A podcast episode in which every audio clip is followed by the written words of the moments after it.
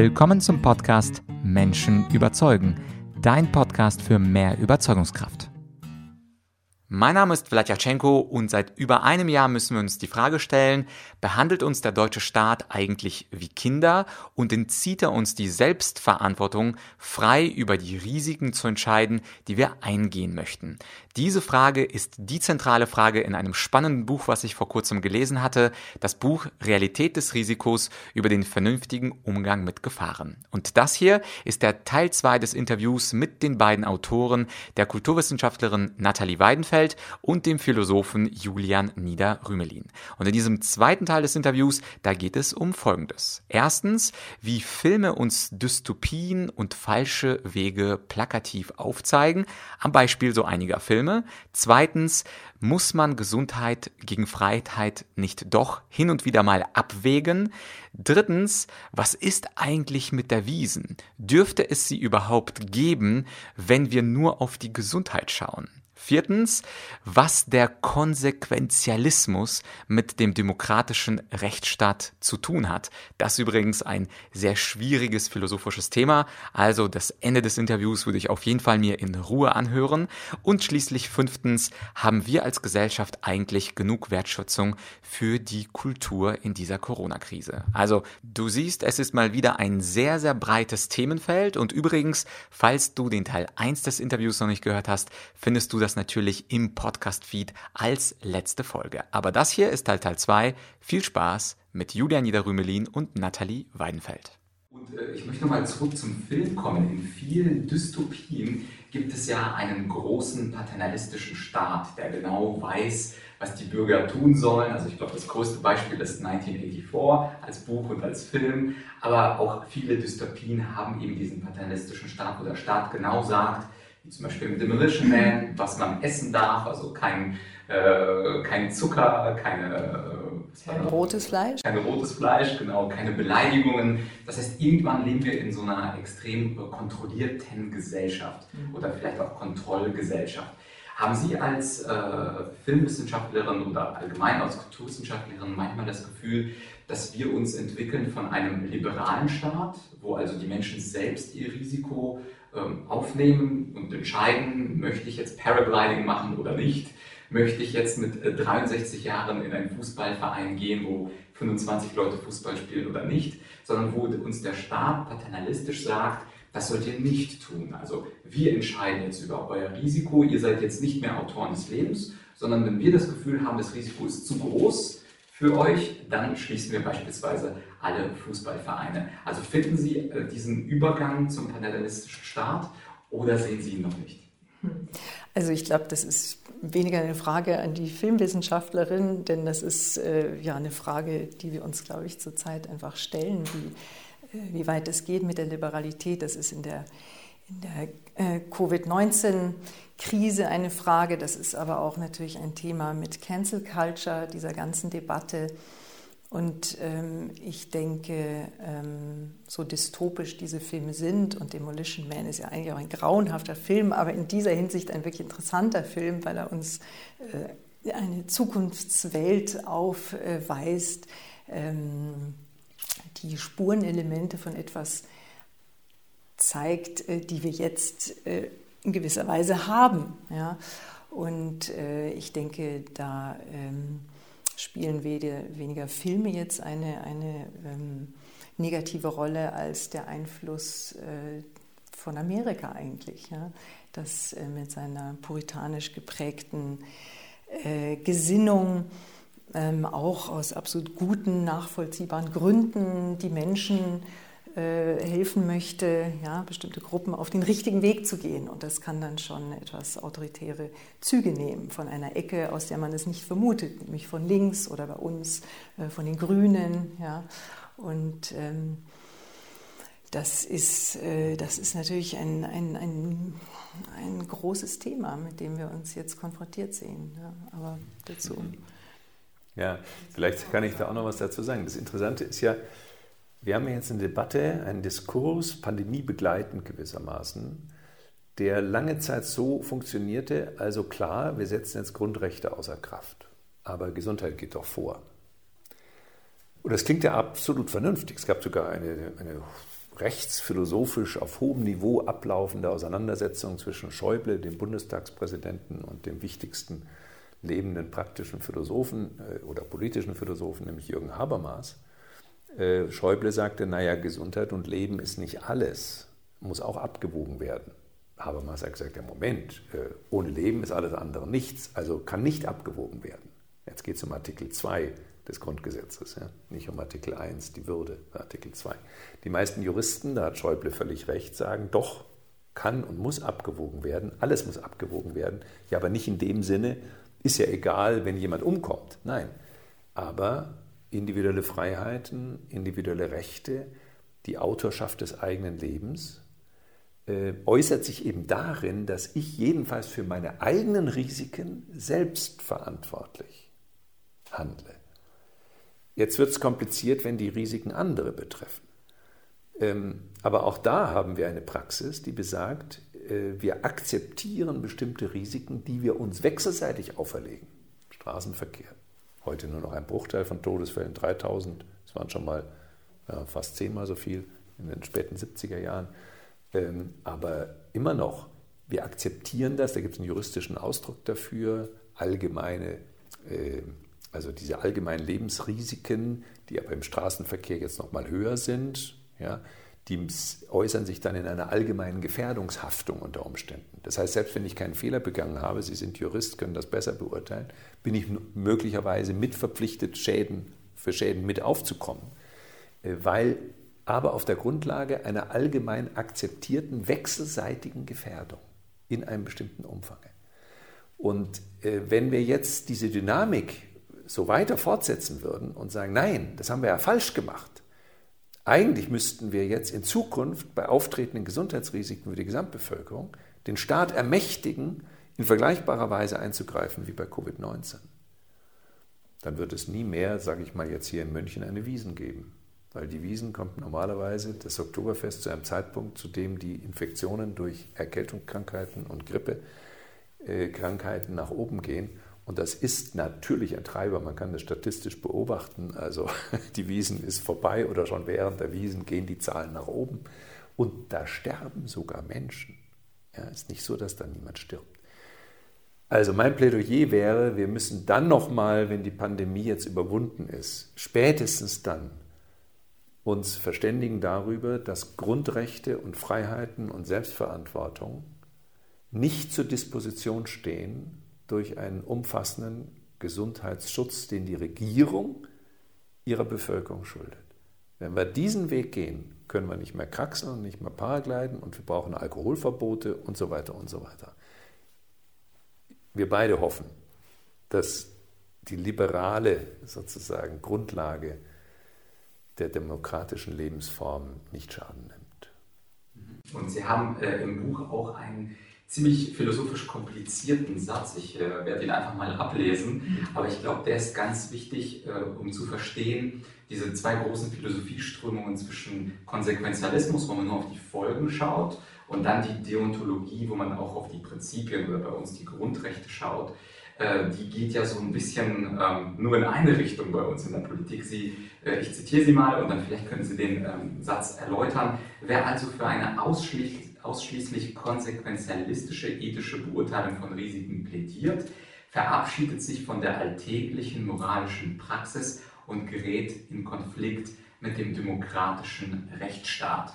Und so wie ich den Satz verstanden habe, ist, dass wir jetzt konsequenzialistisch nur auf die Todeszahlen gucken und uns ist zum Beispiel völlig egal, die allgemeine Handlungsfreiheit, wo ich also selbst entscheiden kann, möchte ich jetzt das Risiko aufnehmen oder nicht. Bei uns in Bayern, wir führen das Interview ja hier, bei München war das ja sogar teilweise so, dass man alleine nicht im englischen Garten spazieren konnte aufgrund der nächtlichen Ausgangssperre. Also ob das überhaupt medizinisch sinnvoll ist, kann man ja auf einer anderen Ebene diskutieren. Aber an dieser Stelle äh, verbietet mir der Staat, mein eigenes Leben in die Hand zu nehmen zu sagen, ich möchte jetzt einen nächtlichen Spaziergang tun. Und damit wird ja dann die allgemeine Handlungsfreiheit außer Kraft gesetzt als Prinzip, weil die Konsequenz, ich könnte jemanden anstecken, man könnte ja auch sagen, okay, theoretisch auf märchenhafte Weise ja im englischen Garten.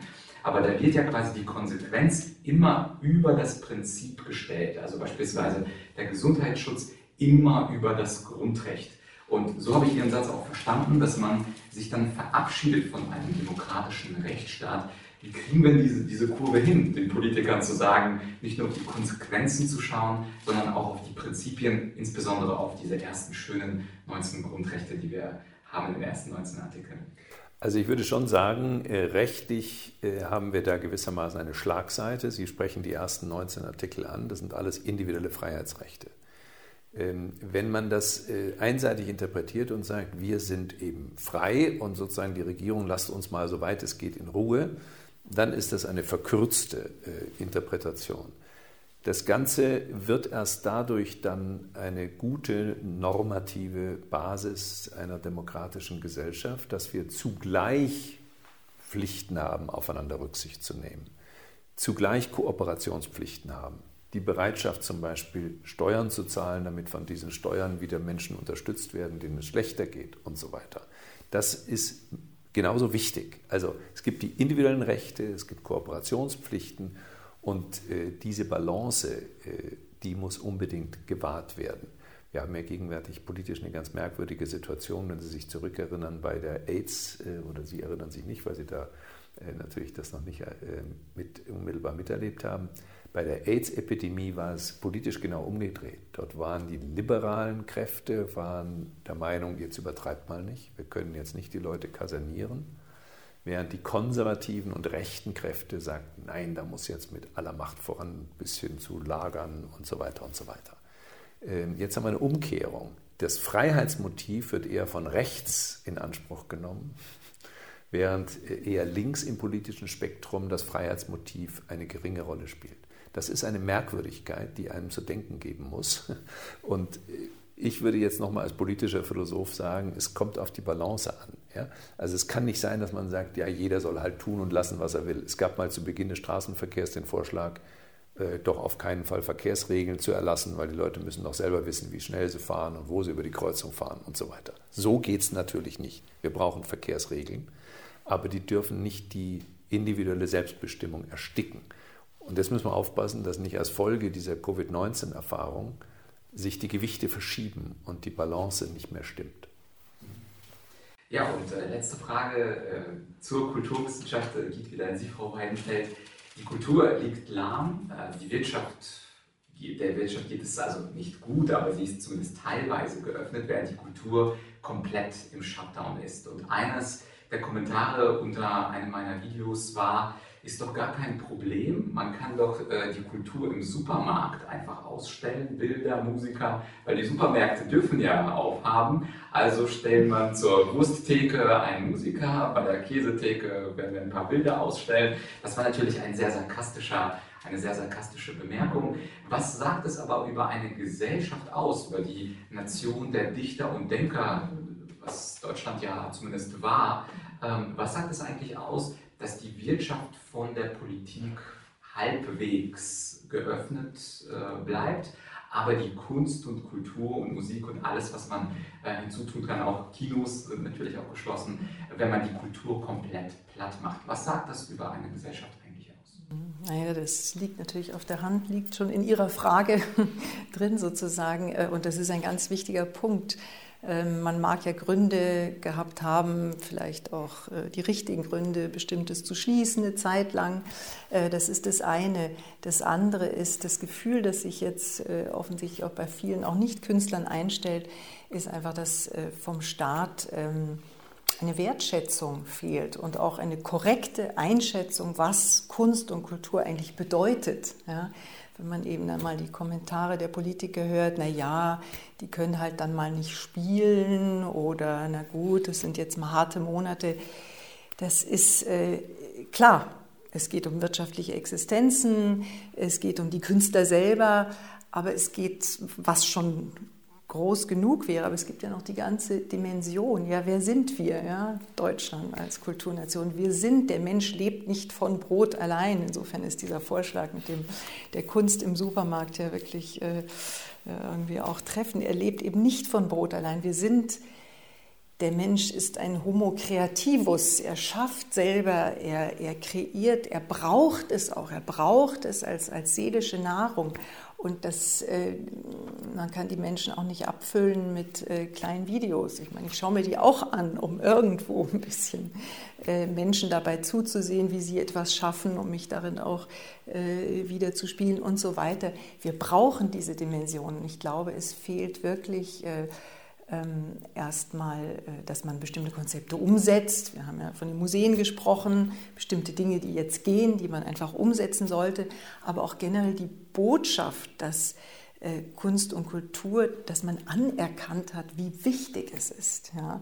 Sowohl im engeren Sinn natürlich, Kunst, als auch im weiteren Sinn Kultur. Man spricht ja auch nicht umsonst von Einladungskultur, Restaurantkultur, das ist auch Kultur. Es gibt ja auch Theaterwissenschaftler, äh, Goffman, wir alle spielen Theater, die auch diese Bereiche als theatralische Orte auch beschreiben. Auch da präsentiert man sich und zeigt sich und erfährt etwas. Das heißt, Kultur muss man ja auch viel breiter sehen. Und wenn es dann da heißt, na ja, mal wieder shoppen gehen oder mal wieder essen gehen, trifft es ja gar nicht. Und dieser Bereich, man muss begreifen, äh, die Politik und die Gesellschaft im Ganzen, wie, wie unendlich wichtig es ist. Weil das ist es, was uns als Menschen letztlich ausmacht. Und äh, gleiche letzte Frage auch an Sie, Herr Niederrümelin. Gerade als jemand, der auch teilweise Politikprofessor äh, war und jetzt, äh, glaube ich, Philosophieprofessor, wie ist es denn eigentlich zu erklären, dass in einer Kulturnation die Politik einer Sparte, nämlich der Wirtschaft, Freiheiten gibt, aber der anderen Sparte der Kultur keine Freiheiten gibt. Also kann man sich das erklären? Also wenn das natürlich eine superkapitalistische Nation wäre, ohne diesen großen kulturellen Koffer, den Deutschland mit sich trägt, wäre das ja verständlich. Aber warum, warum ist es dazu gekommen, dass Wirtschaft ja, Kultur nein, dass diese Gleichung so Ja, ich glaube, das kann man erklären, äh, wie es dazu gekommen ist. Und es ist auch etwas, was man aufarbeiten muss. Ähm, also wenn Sie sich zurückerinnern, der Gesundheitsminister hatte irgendwie Anfang September gesagt, also mit dem heutigen Wissensstand hätten wir nicht den Einzelhandel geschlossen und nicht Friseure und so weiter. Äh, kurz darauf, äh, äh, das heißt etwas verzögert dann noch in der Verschärfung des Lockdowns kommt es genau dazu wieder. Und da kann man sehr schön sehen, wie wir dann wieder einen erneuten Paradigmenwechsel vollzogen haben. Wir hatten in der Tat im ganzen Sommer geschaut, was kann man tun, damit man mit möglichst wenig Nebenfolgen äh, diese Pandemie steuern kann. Ähm, Tönnies hat die Zahlen durch die Decke gehen lassen, dieser Ausbruch ähm, damals in diesem Fleischereibetrieb. Man hat nicht das Land geschlossen, sondern hat geschaut, was ist dort zu tun und hat das versucht, unter Kontrolle zu halten. Und dann ist das verloren gegangen und da hat auch die Wissenschaft eine problematische Rolle gespielt mit Modellierungen, die hochinteressant sind, machen meistens Physiker, keine Mediziner oder Physikerinnen oder Mathematiker. Ähm, und dann hat die Politik auf diese Paradigmen wieder der, des Infektionsgeschehens reagiert und hat zum Beispiel gemerkt, aha, es gibt also einen Zusammenhang zwischen Mobilität und Inzidenz und zwischen Inzidenz und Todesfällen, also müssen wir die Mobilität einschränken. Und dann war der nächste Schritt, glaube ich, wenn ich das richtig nachvollzogen habe, zu sagen, wo können wir Mobilität einschränken mit möglichst wenig Nebenfolgen für die Ökonomie. Und da kam es zu dieser genialen Idee vor Weihnachten zu sagen, ja, Freizeitbereich, das noch am ehesten. Kultur rechnen wir dazu. Kunst, Kultur, Freizeit. Da müsst ihr jetzt noch mal Geduld haben. Und wenn alles gut geht, kann man dann an Weihnachten wieder feiern und dann ist alles wieder gut. Und ähm, das ist gründlich schiefgegangen. Es hat nicht nur wenig bewirkt, sondern es hat vor allem eine Botschaft vermittelt, Kultur, Kunst, alles kürzer Freizeit, vorübergehend schließbar. Ich bin sehr dafür, dass man auf die ökonomische Vitalität auch schaut. Nicht, dass ich da missverstanden werde. Die ist ganz wichtig. Ich meine, wir müssen ja irgendwie auch all die Maßnahmen dann wieder finanzieren. Und ähm, wenn die Ökonomie schweren Schaden nimmt, dann wird das nicht möglich sein. Also es ist sehr richtig, dass die Industrie weiter arbeiten konnte. Verstehen Sie mich da nicht miss. Aber die Botschaft Kultur ist verzichtbar und dann stellt sich heraus, nicht nur vorübergehend, sondern offenbar schon sehr lange verzichtbar. Das ist für die Menschen, die das zu ihrem Beruf, zu ihrem Leben gemacht haben, eine schlimme Abwertung. Ich bin sicher, wir erleben im Rückblick gesehen einen massiven Aderlass. Viele werden sich komme aus einer Künstlerfamilie, ich weiß, wie fragil auf diese Existenzen sind. Das heißt, die sagen sich jetzt, naja, ich war sowieso immer schon an der Grenze dessen, was ökonomisch gerade noch geht. jetzt gebe ich diesen Beruf, diese Berufung auf und gehe in einen anderen Bereich, wo ich wenigstens relativ verlässlich Geld verdienen kann.